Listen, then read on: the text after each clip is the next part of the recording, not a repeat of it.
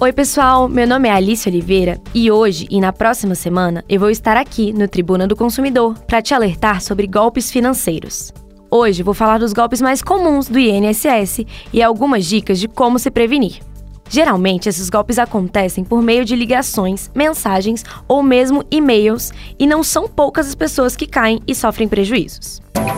Tribuna do Consumidor o lugar onde o cliente tem razão.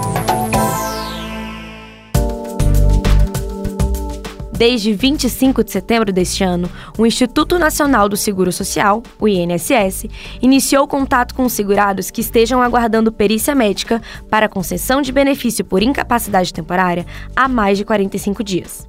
Essa operação para diminuir a fila da perícia médica do INSS pode gerar possíveis aberturas para golpes, então é preciso ficar atento. Nesse caso, é necessário estar atento ao número que aparece na tela durante a chamada. O telefone 11 21 35 01 35 vai aparecer na tela de chamada do seu celular quando o INSS ligar. Esse número não recebe chamada telefônica e não tem WhatsApp. Além disso, é necessário estar alerta durante a ligação. Quem deve conduzir o contato é sempre o atendente, que não deve solicitar os seus documentos, porque ele já tem acesso a eles pelo banco de dados do INSS.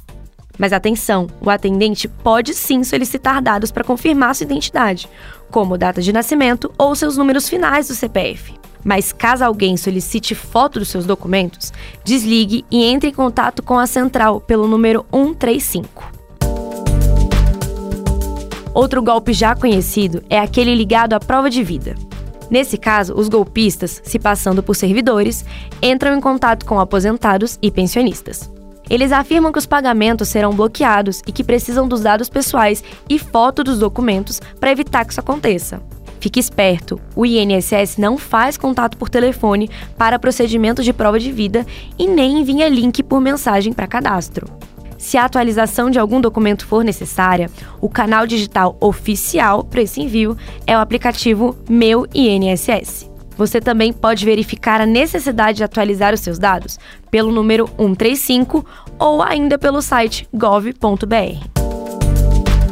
No geral, é preciso ficar atento com ligações, mensagens de texto ou e-mails que afirmem que você tem valores atrasados a receber, ou que seu benefício terá aumento, ou qualquer link que não direcione para o site gov.br. A melhor alternativa para evitar cair nesses golpes é ter o aplicativo Meu INSS instalado no celular.